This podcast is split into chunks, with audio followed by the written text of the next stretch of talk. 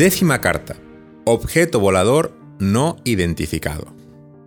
Querido Esteban, un poco aburrido, ¿no, padre?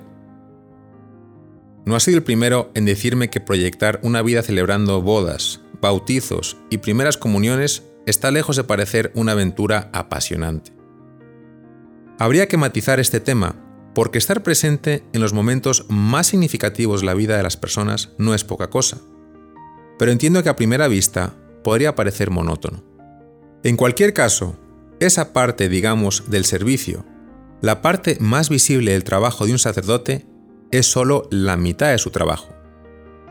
Me gusta explicarlo hablando de los ovnis. Un ovni es un objeto volador no identificado. Por eso se parece bastante a un sacerdote. ¿En qué sentido? Como católicos creemos que existen dos mundos, uno visible y otro invisible.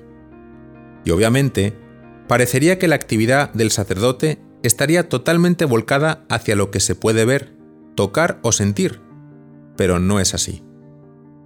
La vida de un cura es como la de un objeto volador que oscila entre dos mundos, el cielo y la tierra, lo sensible y lo espiritual, lo natural y lo sobrenatural.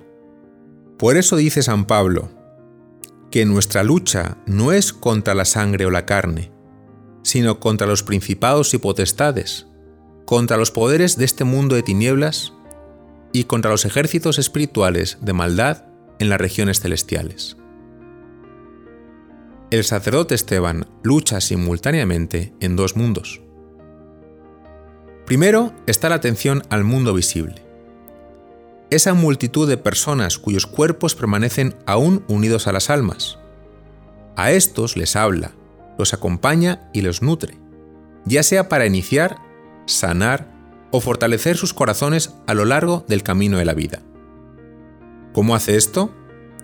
Por la predicación del Evangelio, la orientación espiritual, la administración de los sacramentos y la presencia en los momentos más importantes o difíciles de la vida de las personas. Un sacerdote puede vivir en un solo día lo que la gente vive a lo largo de toda su vida. La alegría de un bautizo o de una primera comunión, la emoción de unos recién casados o la angustia de un moribundo. Luego están las almas del purgatorio, esa multitud inmensa que espera entrar definitivamente en el cielo. Por ellos tiene que orar e interceder para que lleguen pronto a la meta hay que echarles una mano. ¿Cómo? Pues a través de la oración y el sacrificio, especialmente durante la misa. Y por último, está ese universo de espíritus celestes que llamamos ángeles. Con los buenos se une para alabar y bendecir a Dios por todos aquellos hombres que no lo hacen. A los malos se enfrenta para proteger a las personas y tratando de minimizar el daño que quieren hacer en el mundo. ¿Recuerdas cuántas veces Jesús se topó cara a cara con los demonios durante el tiempo que estuvo con nosotros? Tanto es así que es uno de los principales poderes que otorgó a sus apóstoles. Les dijo, Os doy autoridad para expulsar demonios. Sobre este tema de los ángeles hay muchos testimonios que hablan de su presencia en torno a la vida del sacerdote, sobre todo durante la misa.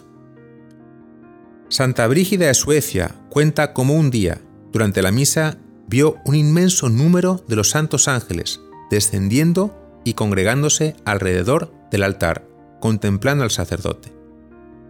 O el beato Enrique Suso, dominicano, que escribió sobre una ocasión en la que diciendo misa, los ángeles en forma visible se reunían en torno al altar y algunos se acercaban a él.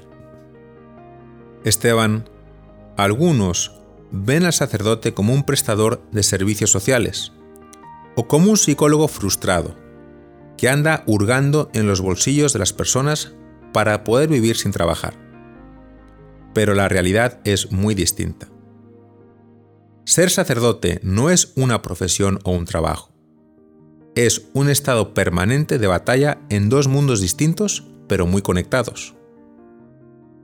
La ventaja de vivir así es que pasas las 24 horas del día como enchufado al mundo real.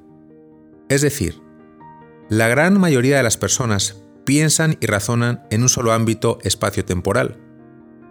Los sacerdotes vivimos y respiramos en dos. Puede sonar divertido, pero implica una enorme responsabilidad, porque como dice el padre Federico Suárez, la profesión sacerdotal implica los más agudos contrastes, cielo y tierra, naturaleza y sobrenaturaleza, y en medio el sacerdote, mediador entre dos mundos. Fin de la cita. Un sacerdote constantemente está ejerciendo un impacto enorme en el mundo visible e invisible. Siempre está salvando, protegiendo, intercediendo, y el valor de una misa celebrada con devoción puede generar un poder salvífico muy superior a una charla televisada con millones de personas escuchándole. Cada minuto en la vida de un cura es parte de un designio amoroso de Dios para el mundo, y esto llena de significado todo lo que hace. Me podrías decir, Padre, pero un militar o un médico podrían decir lo mismo. Desde luego, con la única diferencia de que ellos construyen algo maravilloso en el mundo visible. El sacerdote construye simultáneamente en los dos, en el visible y el invisible. Yo diría que se parece más bien a la de esos superiores de Marvel, que viven como ciudadanos de dos mundos. Bueno, pues en nuestro caso pasa de verdad. Un abrazo muy fuerte, Esteban.